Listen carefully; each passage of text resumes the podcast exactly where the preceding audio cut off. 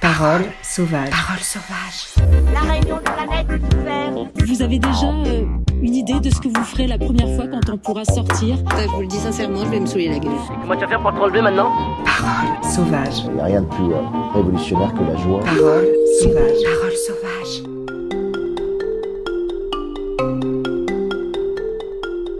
Bienvenue à toutes et à tous. Je m'appelle Nina Montagnier et vous écoutez le nouveau podcast Parole sauvage. Des entretiens enregistrés tous les mois en public pour repenser le monde autrement et inventer ensemble de nouveaux récits imaginaires.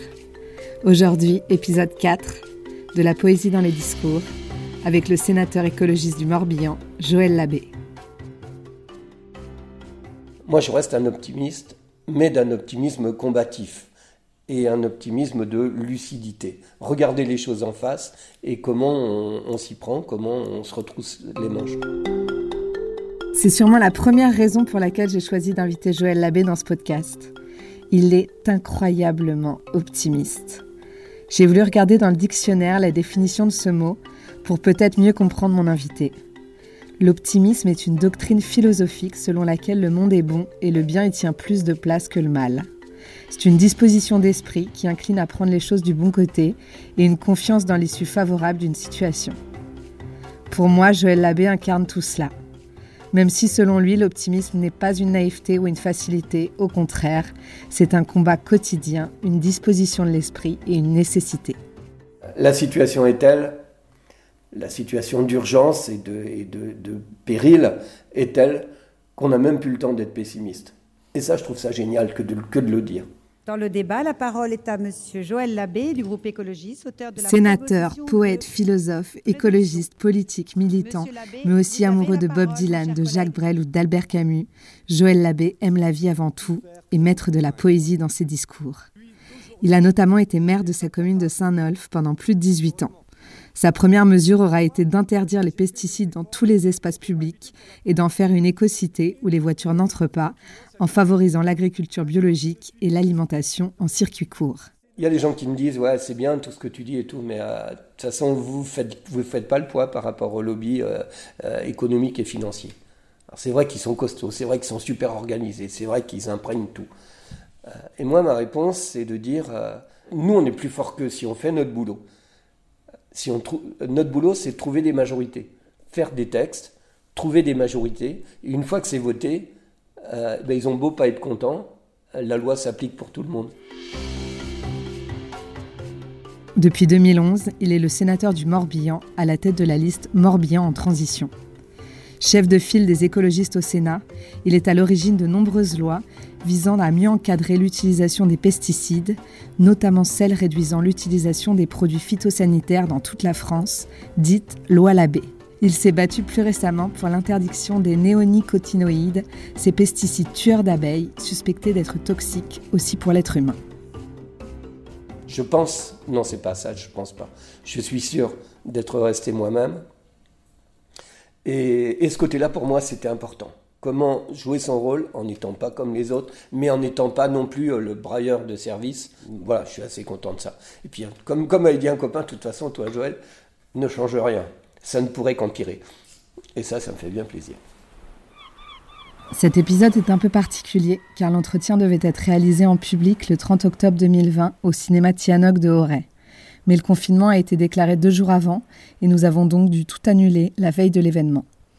Avec Joël Labbé, nous avons souhaité maintenir l'entretien en privé, malgré tout. Il est donc venu jusque chez moi, à Ploarnel, le jeudi 12 novembre au petit matin. Les bruits qu'on entend durant notre échange sont les tintements de ses nombreuses bagues en argent aux doigts. C'était la première fois que je le rencontrais. Cheveux longs, anneaux dans les oreilles, le regard pétillant et de nombreux tatouages, dont un qui a attiré mon attention, une inscription Viva la vida sur son poignet.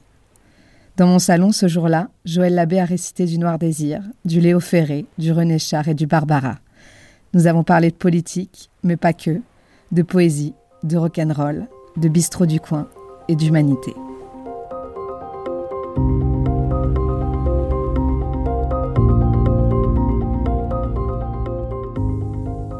Alors, c'était le premier confinement. Et je me disais d'ailleurs, quand je commençais à revoir un peu, un peu mieux le jour, me dire au moins cette fois, quand on va repartir, ça sera plus pareil.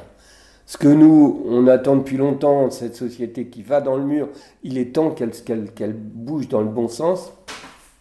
Mais ça continuait toujours d'aller plus loin, plus et, là avec ça, euh, le côté symbolique aussi, un virus, un, un micro-organisme qui à lui tout seul met à mal toute la société, toute la, toute la planète, la vie sur la planète. Euh, c'est quand même quelque chose, alors que alors qu'on a la science, on a tout, enfin il y a, y a tout, tout ce qu'il faudrait pour que tout marche bien. Et là, ce micro-organisme euh, met tout par terre, les marchés, l'économie, te- euh, ça, ça, ça mérite, ça, ça doit poser question.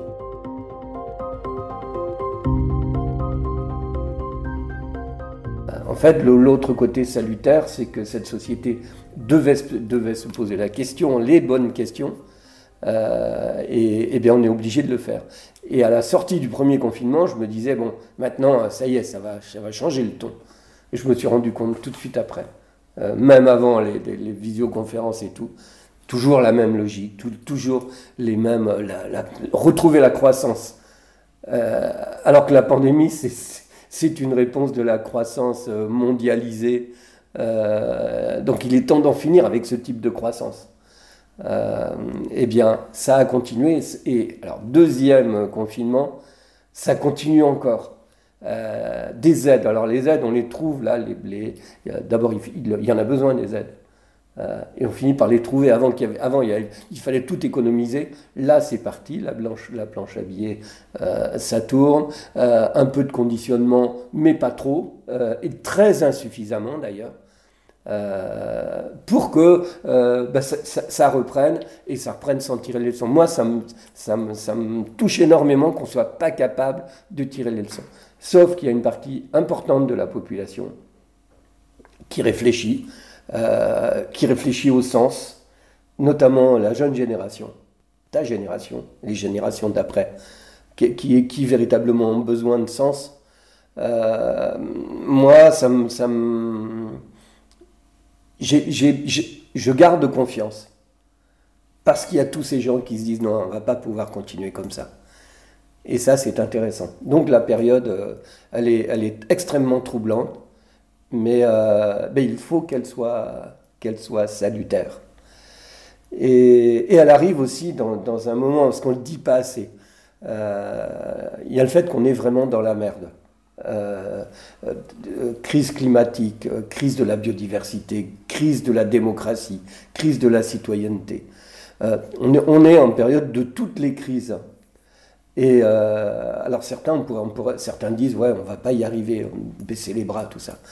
Moi, je reste un optimiste, mais d'un optimisme combatif et un optimisme de lucidité. Regarder les choses en face et comment on, s'y prend, comment on se retrousse les manches. Euh, alors je vais le dire parce qu'il y a une, ex- une expression qui m'a beaucoup plu euh, ces temps derniers que j'avais entendu comme ça.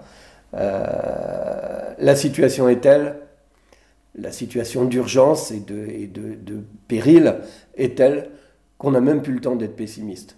Et ça, je trouve ça génial que de, que de le dire. Voilà, c'est dit.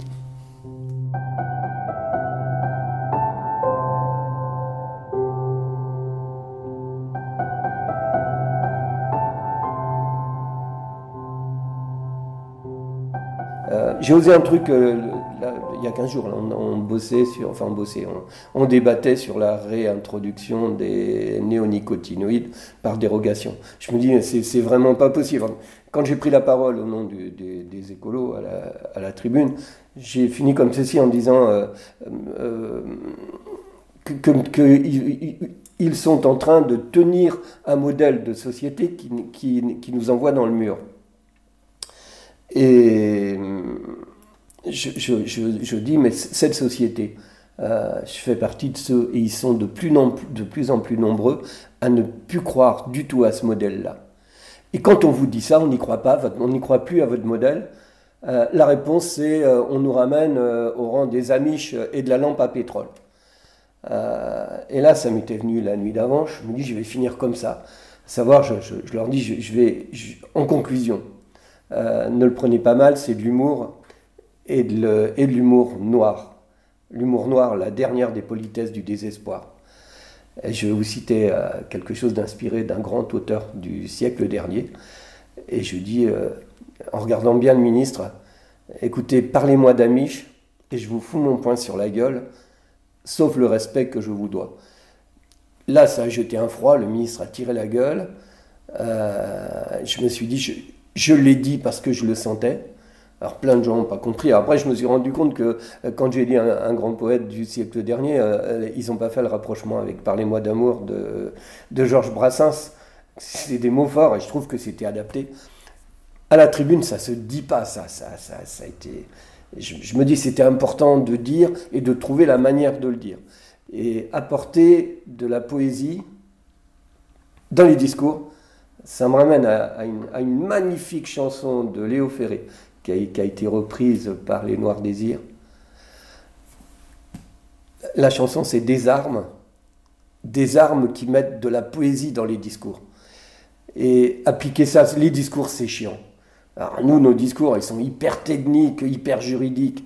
Du coup, pas bien, pas bien compréhensibles. Alors le technique et le juridique, c'est les passages obligés, parce que parce qu'on rigole pas avec ça. Mais apporter de la, de la, de la poésie là-dedans, euh, d'abord c'est hyper décoiffant. Et, euh, et c'est une de mes manières de, faire en sorte que, ben, que ça interpelle. Et la poésie, c'est pas violent en soi, c'est des armes non violentes. Euh, Ça interpelle sans être agressif.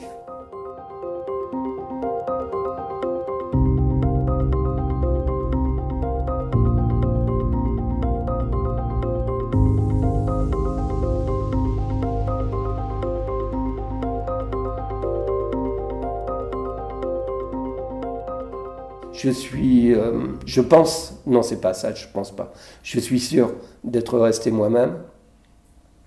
Et, et ce côté-là, pour moi, c'était important. Comment jouer son rôle en n'étant pas comme les autres, mais en n'étant pas non plus euh, le brailleur de service.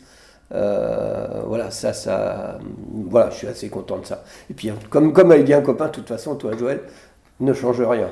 Ça ne pourrait qu'empirer. Et ça, ça me fait bien plaisir.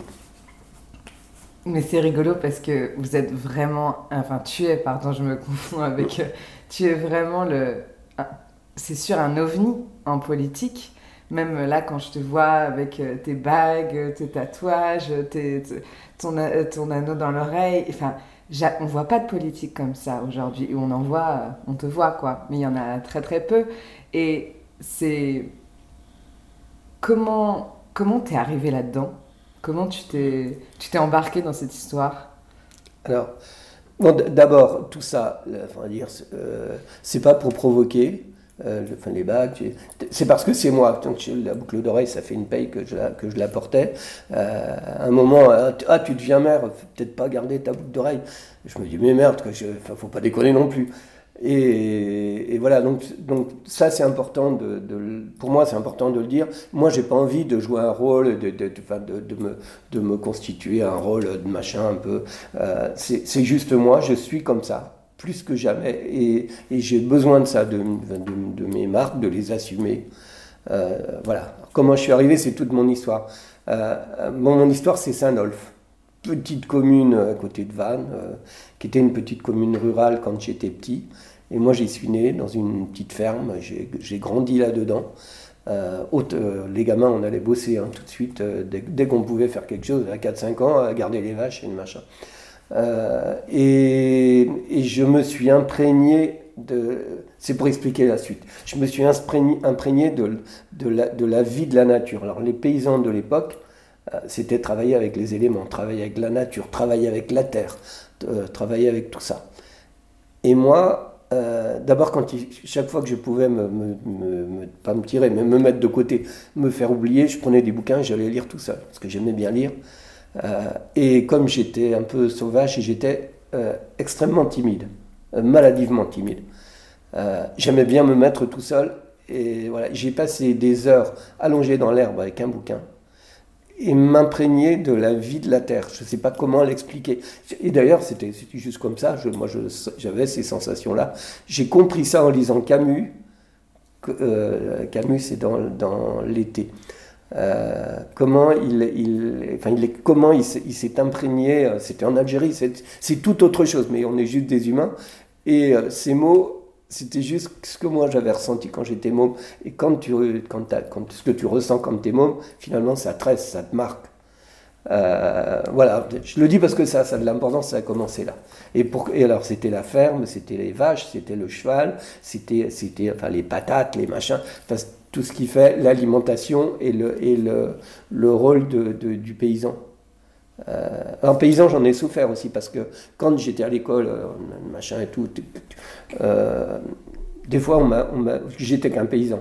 Parce que j'avais aussi des, des, des, habitudes de paysan, le petit, petit gars de la campagne. Euh, et ça, on des gens de la, ah, J'en ai jamais parlé de ça, mais des, gens de la, enfin de la ville. Euh, ça n'a pas été terrible, mais il y a eu des fois.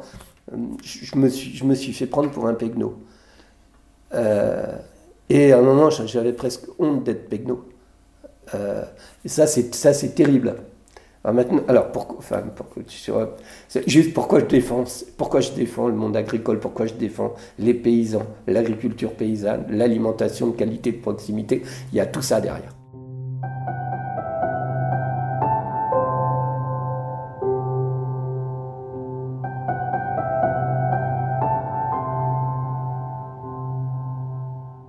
Il y a des gens qui me disent ouais c'est bien tout ce que tu dis et tout, mais euh, de toute façon vous faites vous faites pas le poids par rapport au lobby euh, euh, économique et financier. C'est vrai qu'ils sont costauds, c'est vrai qu'ils sont super organisés, c'est vrai qu'ils imprègnent tout. et moi ma réponse c'est de dire non nous on est plus fort que si on fait notre boulot. Si on notre boulot c'est de trouver des majorités, faire des textes, trouver des majorités. Une fois que c'est voté, ben, ils ont beau pas être contents, la loi s'applique pour tout le monde. Et alors la loi Labbé, ça avait été ça, parce que du côté des, des, des, firmes, de tout ça, et ceux qui voyaient déjà que ça allait toucher l'agriculture, ils n'en voulaient pas. Euh, plein de gens n'en voulaient pas. On a trouvé une majorité, on l'a fait voter. Une fois que c'est voté, bah, il s'écrase, il, il, bah, s'adapte. Et, euh, et, et, finalement, cette, ce type d'exemple, pour moi, c'est drôlement important de le, de le, de le montrer à savoir, parce que, alors pas là c'est des petites choses, il y a des choses énormes à changer. On se dit ouais mais c'est pas possible, sont trop forts les lobbies. Et eh ben ma réponse c'est si on peut, faut trouver des, des bien travailler sur des propositions alternatives qui tiennent bien la route. Euh, trouver une majorité. Une fois que c'est voté, euh, ben c'est voté et on avance. Et là, en fait, c'est là. Le, politi le politique, il a un rôle à jouer, une responsabilité énorme par rapport à la société, parce qu'on est là pour représenter les gens ceux, qui, ceux actuels, mais aussi les générations futures. Euh, notre responsabilité, elle est énorme. Euh, oui, le mot que je cherchais, c'était la réhabilitation. la réhabilitation du rôle du politique qui doit être au-dessus de l'économie, de la finance, dans l'intérêt des, des, populations qu'il représente. Et, pour moi, ça, c'est euh, essentiel. Et moi, j'aime bien, bien les citations, j'aime bien les bons mots. Euh, et les mots qui ont, du sens. Et il y, a une citation qui est, toute simple et qui dit tout, euh, parce que d'abord c'est un mec que j'aime bien aussi, l'abbé Pierre. L'abbé Pierre, il a été député. Et il a rué dans les bancards, il a monté Emmaüs, il a, enfin voilà. Euh, et il disait sa définition de la politique, la politique, c'est l'art de rendre possible ce qui est nécessaire. C'est tout simple, c'est on ne peut plus simple, mais quand il a dit ça, tout est dit. Et moi, je me dis, euh, appliquer ça, bah, je pense que c'est notre rôle. Et, moi, ben, voilà, c'est ce que j'essaie de faire.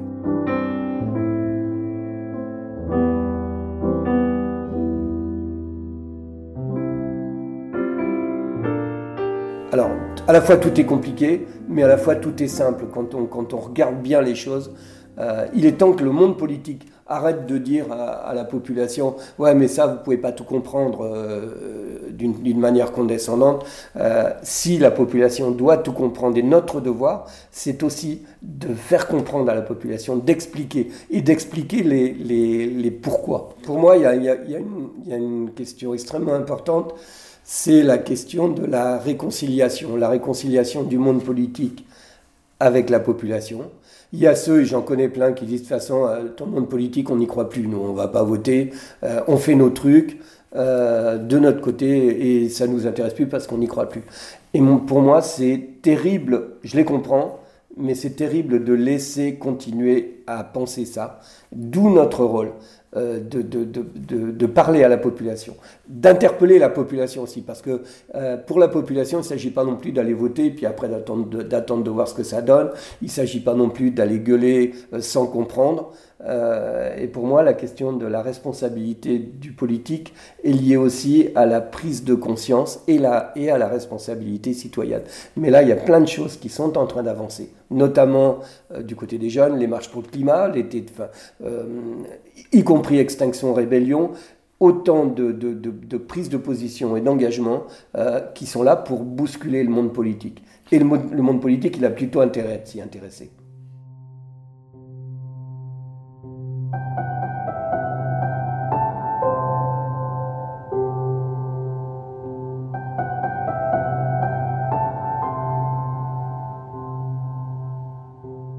C'est-à-dire que c'est en train de vaciller l'histoire. Euh, il, y a les, lobbies. Alors les lobbies fonctionnent euh, évidemment en direct avec le gouvernement. Et avec ce gouvernement, ça fonctionne bien en direct, hein. euh, d'une part. Mais ça fonctionne aussi sur les partis politiques. Qu'ils aient été de gauche ou de droite, alors les gros partis, qu'ils aient été de gauche et, de droite, ils ont été sous influence des lobbies. Cette influence, elle se continue. Pas pour tout le monde, mais pour certains partis, elle se, elle continue directement sur le parti. Pour moi, les appareils politiques, les, partis politiques euh, qui, qui, sont, euh, qui sont en lien avec les lobbies, parce que les autres, ils savent toujours faire, euh, parce qu'il y, y, a forcément des intérêts convergents pour des réélections là-dessus et tout ça. ça, il faut qu'on coupe ça. Et pour moi, mes collègues, y compris ceux qui sont... Bon, on, apprécie, on apprécie certains, on apprécie beaucoup moins d'autres. Il y en a d'autres avec lesquels on est neutre. Euh, mais euh, plein de, de, mes collègues, euh, s'ils pouvaient voter en leur âme et conscience, ça changerait tout. mais tu dis il faut couper le lien entre les lobbies et les politiques. Mais concrètement, comment on le coupe ce lien? Alors, plus, plus il y aura de personnalités politiques à même de dire moi on ne monte pas sur les pieds, on ne vient pas me dire comment je vote parce que j'ai envie de voter en mon âme et conscience. Euh, et, s'ils se mettent à parler, enfin, c'est trop schématique ce que je dis, mais moi je cherche aussi. Mais comment se fait-il, comment se fait-il que ce vote réintroduisant les néonicotinoïdes euh, a été, a encore été euh, majoritaire à l'Assemblée comme au Sénat? C'est pas, c'est pas normal, quoi. Mais ils viennent nous dire non, mais de toute façon, il n'y a pas d'autre solution. Enfin, il n'y a pas d'alternative. Euh, alors que c'est évident qu'il y en a et que c'est le type de solution qui continue de nous emmener dans le mur. Euh, et là, ils ont quand même. je sais bien qu'il y en a qui ils ont voté, ils sont gênés. Euh, et on me dit bah ouais, oh, je me suis encore fait engueuler par mes petits enfants à cause de toi. pourquoi? Bah, Avec ce que tu dis là, ils viennent dire ouais, mais toi, pourquoi tu défends pas les abeilles? Alors comme tu sais bien, je respecte aussi les abeilles. Ah, je lui dis, ouais, mais par ton vote, eh ben, tes, petits-enfants, bah, eh ben, écoute-les un petit peu plus, tes petits-enfants.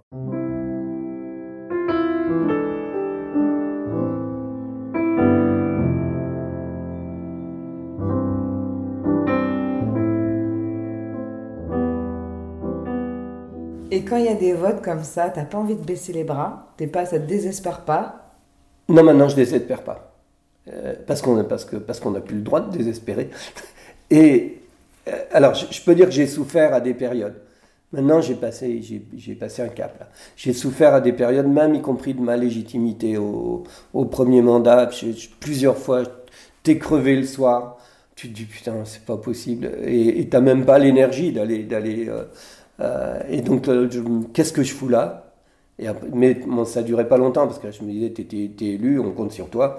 Euh, et, tu reprends. Mais ça a été dur, et puis des fois, je me dis, putain, c'est pas possible, quoi. Une fois, je me suis énervé, c'est quand j'avais arraché ma cravate. Après, je me dis, il faut pas s'énerver, parce que tu t'énerves, tu te mets la tête contre les murs, et, tu, tu peux plus avancer. Euh, alors, énerver, c'est sain, et moi, ça je m'énerve encore. Par contre, d'un énervement contrôlé. Comment comment on va pouvoir euh, avancer là-dedans Alors désespéré, je ne le suis pas, parce que je sais que ça va évoluer. Euh, je sais que moi je reste modeste, mais euh, je, sais que ma voix porte un petit peu. Et, plus ça va aller, plus je vais parler fort. Non pas brailler, euh, plus, plus c'est plus fort que moi. Alors je pourrais être tranquille, hein, euh, enfin tranquille, non, mais si je pourrais, ça va quoi. Je peux, j'ai donné, hein, je peux dire j'ai donné. Mais maintenant j'ai pas tout à fait fini. Et euh, j'aime bien les, j'aime bien les, comparaisons avec les, avec les saisons. je dis ça parce que j'aime bien la poésie. Et là, tu à, as passé 65 ballets. On dit c'est l'automne de la vie. Et alors l'automne, ça prépare l'hiver. Moi, je suis lucide là-dessus. Mais je me dis, non, non, non, avant l'automne, entre l'été et l'automne, il y a l'été indien. Et parfois, l'été indien, il peut, il peut durer. Et l'été indien, indien c'est la, la période des bonnes énergies. Et je me rends compte, parce que j'étais plein mal dans ma peau, plein de temps, plein de tout ça. Et avec le temps, j'ai acquis une certaine forme de sérénité c'est du plus fort que moi.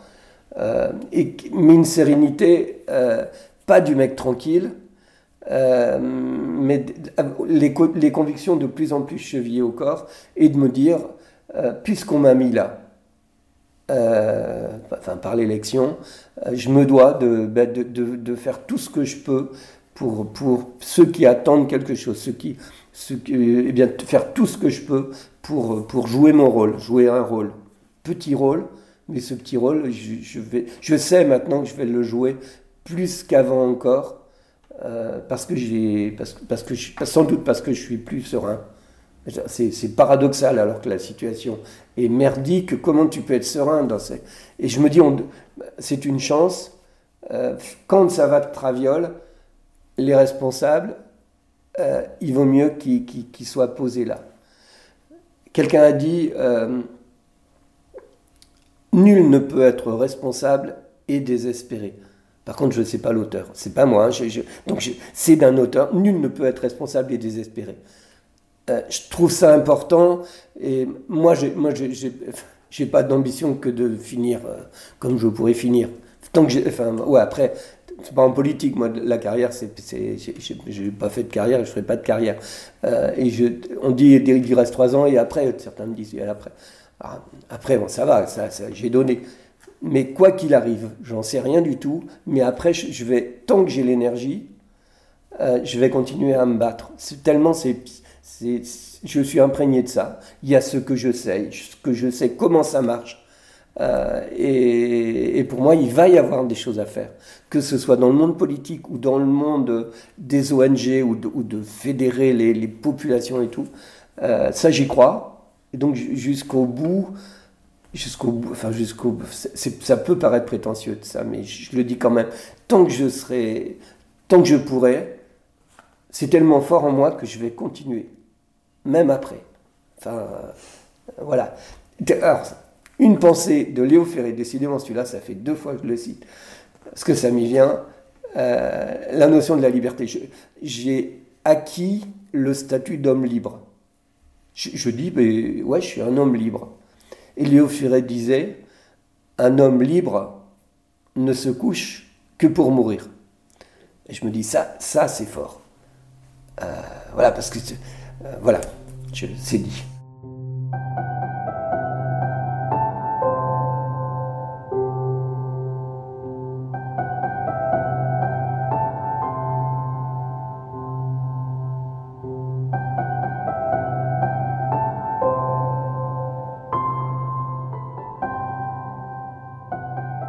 Aller dans les lycées ou les collèges aussi, je vais des fois discuter, enfin, comme, je parle avec toi, euh, mais adapté au, public. Et, quand ils viennent dire, ah ben, ah ben, quand on vous entend, euh, on commence à recroire à la politique. Et euh, alors ça, quand j'entends ça, ça, ça me, nourrit bien pour, pour continuer. Parce que, parce que des fois, quand même, la, grande solitude, comme je dis, je suis pas tout seul et il y a plein de gens bien. Par contre, des fois, je me sens seul quand même à vouloir euh, avancer. Mais, mais ben, le, contact direct, c'est pour ça aussi, c'est pour ça que je viens ici d'ailleurs. Ton, ton média, ton émission, Parole sauvage. Parole sauvage, moi, ça me parle tout de suite. La parole cache. Moi, euh, voilà, parce que le, discours politique, ça va, quoi. Les discours politiques, on, te dit bien toutes les choses et tout. Euh, ça, va. Alors, c'est bien de bien parler. Puis, j'essaie de m'améliorer. Mais, euh, mais, mais pour moi, la parole authentique, elle est absolument nécessaire. Et les gens, ils sont pas dupes. Les beaux parleurs, ça suffit quoi. On va, on, va arrêter de nous mener en bateau. On a besoin de, de paroles authentiques, sauvages. J'ai l'impression que selon toi, euh, la solution et le changement, avant tout, il est politique. Que pour toi, on y arrivera à travers justement la politique. Ce qui aujourd'hui est quelque chose qui est très, euh, j'allais dire, marginal aussi pour beaucoup de gens, puisque on entend beaucoup ce discours de de toute façon, euh, on sait que ça viendra pas d'en haut, de toute façon, on peut que agir à notre échelle, donc travaillons notre terre, travaillons notre, notre éco-hameau, travaillons à l'échelle micro-locale, euh, l'autonomie, l'indépendance, voilà. Qu'est-ce que toi, tu as à répondre à ça en tant que politique? Parce que dans ton discours et à travers ton combat et ton travail, tu as l'air de croire et d'être convaincu par la, la- victoire à travers la politique. Euh, D'abord, j'ai plein de respect et de sympathie pour ceux qui se disent nous, on va faire notre éco-hameau, qu'on vienne pas nous emmerder. Euh, donc, je, et je les comprends ô combien. Euh, maintenant, quand tu dis euh, pour toi la solution elle est politique, alors pour moi la solution, la politique ou le politique, ou les, politiques ont leur rôle à jouer, mais la solution elle est citoyenne et politique. Les deux, les deux étant intimita- int- euh, intimement liés. C'est parce que je suis intimidé que je dis ça. Intimement liés et, la question de la réconciliation. Moi, ce mot-là, la réconciliation, c'est quelque chose d'extrêmement fort entre la population et toute la population, y compris les, les plus laissés pour compte. Au contraire, d'ailleurs, une vraie société doit commencer par s'intéresser à cela. Euh, la démocratie, elle, elle, elle a, certains disent, c'est le moins mauvais des systèmes. Elle a, elle a sa noblesse, c'est une personne, une voix. Euh, et que la, la voix, du, la voix du, plus, du plus simple, du plus pauvre, elle a autant de, valeur que la voix du plus puissant. Euh, alors, parce que la, la, moi, je crois encore en la, démocratie dans la mesure où on la fait marcher. Et la faire marcher, c'est le rôle, le rôle des politiques, mais c'est le rôle des citoyens de bouger les politiques.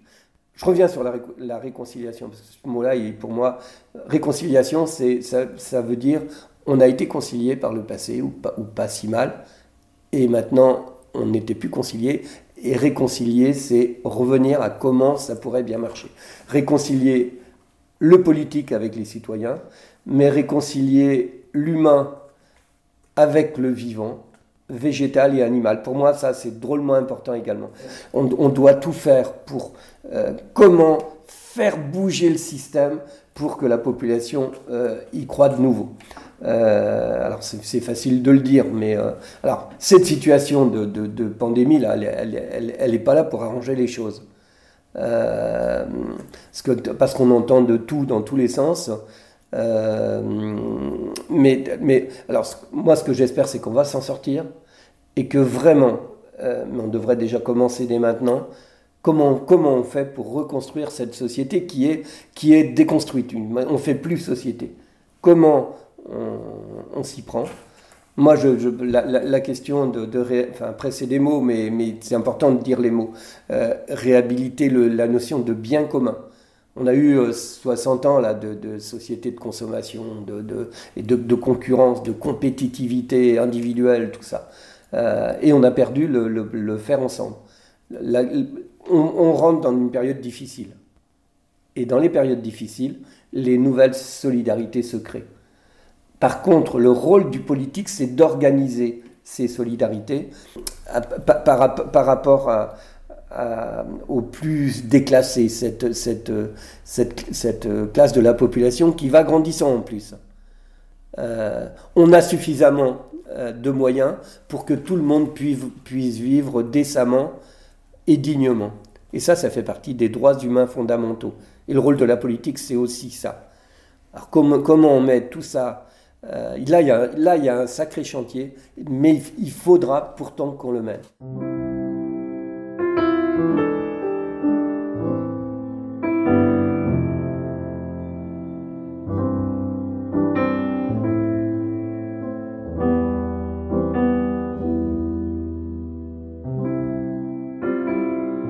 Je t'avais euh, parlé donc de, cette, euh, de ce questionnaire euh, que tu avais peut-être vu pendant le premier confinement, qui s'appelle donc, qui était donc un questionnaire du sociologue et philosophe Bruno Latour, qui nous invitait à nous interroger sur, c'était le titre de son questionnaire, les gestes barrières contre le retour à la production d'avant-crise. Et donc, il, demandait avec des questions très précises qu'est-ce qu'on avait envie de garder ou ne pas garder de notre monde actuel. Et j'ai eu envie de te poser la question, comme à tous les invités avant toi, aujourd'hui. Si tout était à réinventer, à imaginer de nouveau, qu'est-ce que toi, tu aimerais garder, ne pas garder? Bah, c'est- c'est c'est- c'est qu'on a. Il faut synthétiser ça, quoi. J'aime bien Patrick Vivray, ce qu'il écrit, et, la, euh, la notion de la démesure, et que c'est la démesure qui a tout mis par terre.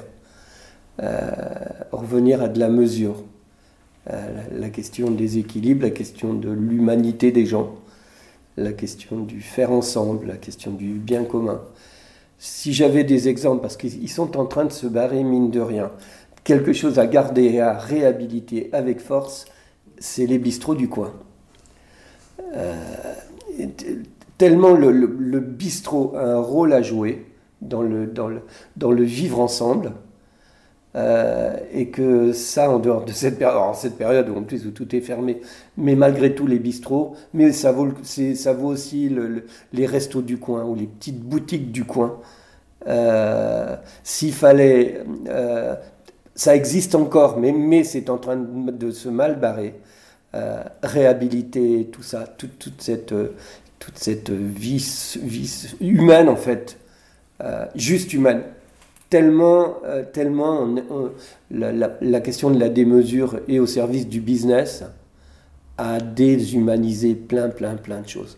Par contre, l'humanité fondamentale, elle est toujours là. Elle est là dans les jeunes générations, dans, les- dans leurs aspirations qui, n'arrivent même pas à exprimer, tel- tellement on, leur- on a, coupé toutes les perspectives. Je parlais dans ma jeunesse de, de- l'immense privilège de, l'insouciance de la jeunesse.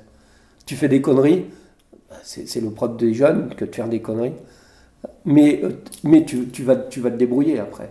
Maintenant, euh, maintenant c'est t'es jeune, t'es jeune. Moi, j'ai mal pour les, pour les, pour les jeunes. De, on s- on on- on- sait pas, on sait, on sait pas vers où on va aller. C'est la première fois qu'on arrive dans une situation pareille.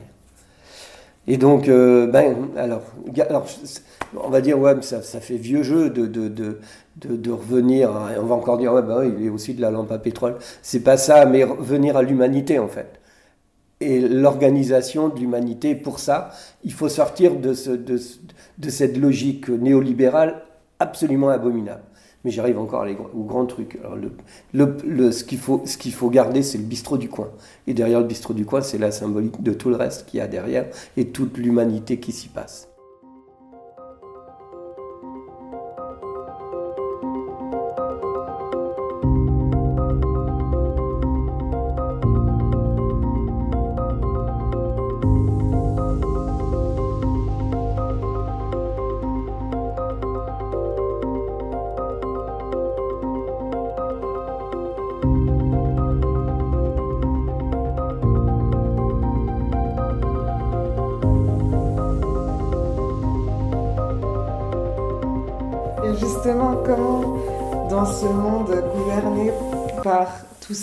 L'économie, par le capitalisme, par les lobbies, dans un monde qui est tellement injuste, qui est tellement dur pour la majorité des gens sur cette planète, comment toi,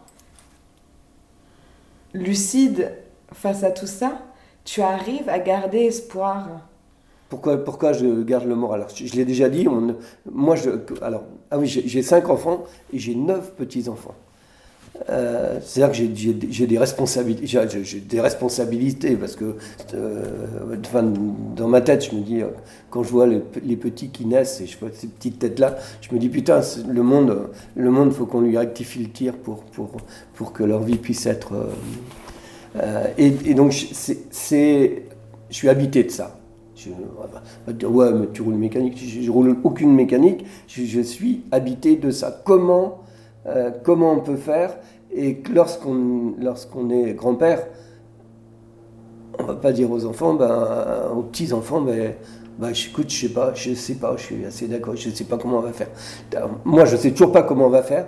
Par contre, il faut qu'on le fasse, qu'il y a des solutions, euh, qu'il faut qu'on se mette autour de la table. Toujours la question de réconciliation.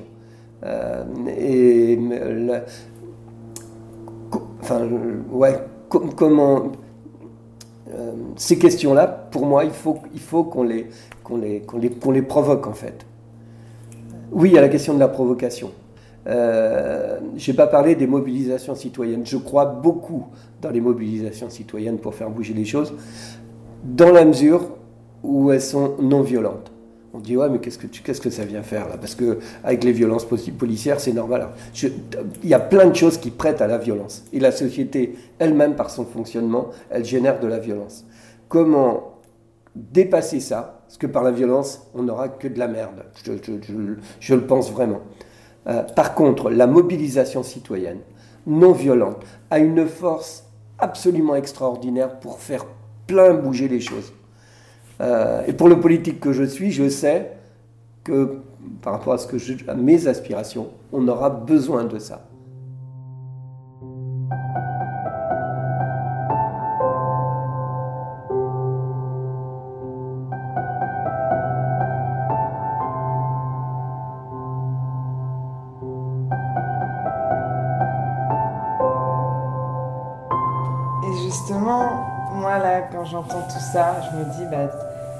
Fois, et c'est pas du tout d'une manière péjorative que je dis ça, t'es un grand rêveur Oui, et un, et un utopiste. oui. Et qu'est-ce que ça veut dire pour toi? Quand on me dit ça, Oui. ah ben alors, je suis un grand rêveur assumé et un utopiste assumé. Que, qu'on a, qu'on a, alors, qu'on a besoin de rêve. Euh, mais quand, quand, quand tu as ton âge, mon âge, tu rêves, tu rêves encore? Euh, Eh ben ouais, je rêve encore. Euh, euh, ce que tu dis là, c'est fondamental. Euh, euh, en fait, le rêve, l'utopie, vitalement, on en a besoin. Ceux qui rêvent plus. D'ailleurs, ils se font chier, on les voit. T'as des gens, ils ont plein de fric, ils ont plein de machins, ils, tirent la tronche. Ils, ils sont pas bien. Donc les solutions sont pas là. Les- les- les- la question du partage, la question des solidarités, là, tout ça, ça peut se mettre en place. Alors, je, je- je mesure l'ampleur de la tâche, mais il faut qu'on s'y attelle. Et comment on peut continuer à rêver aujourd'hui? La culture. Attends, on n'a pas parlé de la culture. La culture, les bouquins, la base de la culture, les bouquins, la musique. là. Mais, mais euh, euh, rêver, c'est aussi se projeter. La, la littérature, la poésie, tout ça transporte, ça permet du rêve. Et pas de la fuite. Voilà, Euh, donc euh, rêver, c'est ça aussi. Mais alors, si tu es ici, ici, en Bretagne, on a des environnements extraordinaires.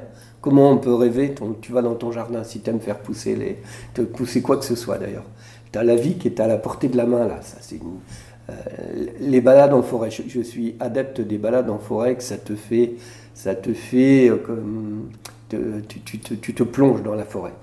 Et la forêt végétale est tellement prégnante que ça, te- ça te, je dis pas d'une manière mystique ni rien du tout, mais ça te, ça, te- touche, ça, ça, te, euh, ça te permet de rêver aussi.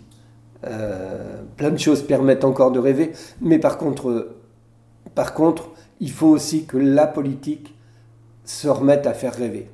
Et là, là, on est loin du compte. Il faudra en mettre de la poésie dans les discours et qu'ensuite les discours soient appliqués. Mais paradoxalement, j'y crois encore.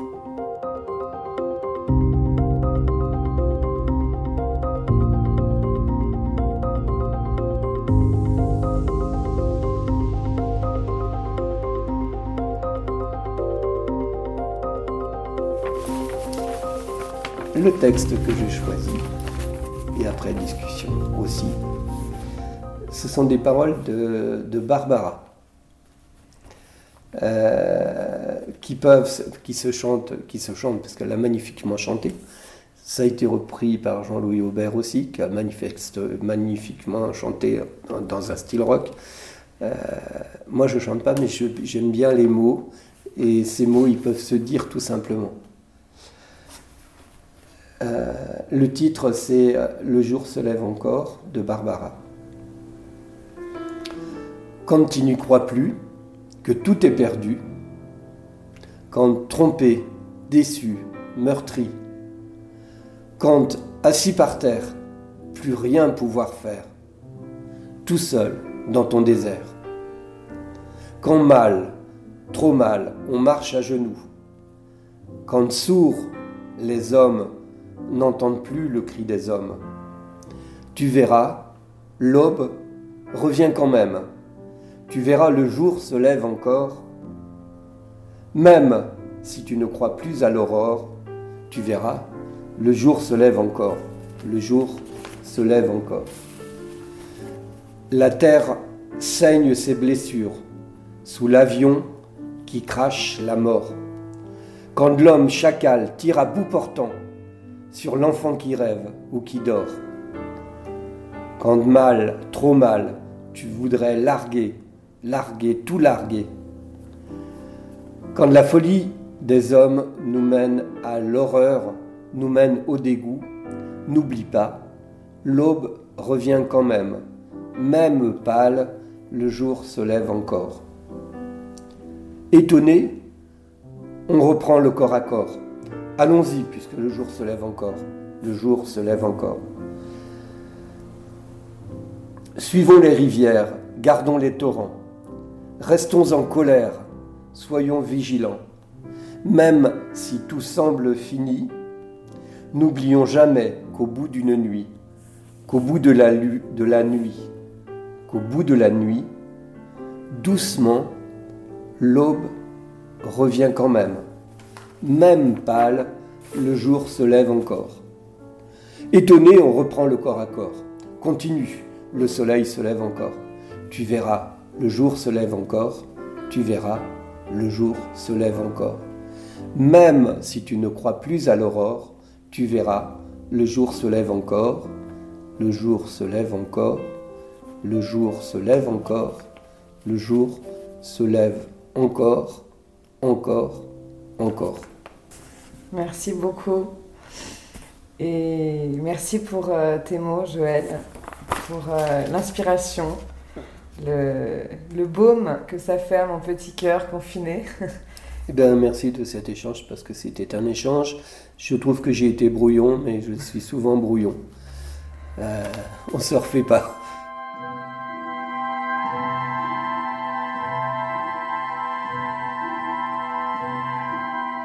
Vous venez d'écouter le quatrième épisode du podcast Paroles sauvages de Nina Montagnier, enregistré le 12 novembre 2020 à Plouarnel. Un grand merci à Maëlys Sentier à la réalisation, Léo Montagnier au générique et bien sûr à Joël Labbé pour ses mots et sa confiance. Paroles sauvages est un podcast de Simone et Raymond Productions, diffusé sur le mur des podcasts de Ouest France. Le mois prochain, épisode 5, avec l'agricultrice et auteure Anaïs Kiroas. Et en attendant, vous pouvez nous suivre sur les pages Facebook et Instagram de Paroles Sauvages. Alors n'hésitez pas, abonnez-vous, partagez, diffusez et infusez les paroles sauvages tout autour de vous.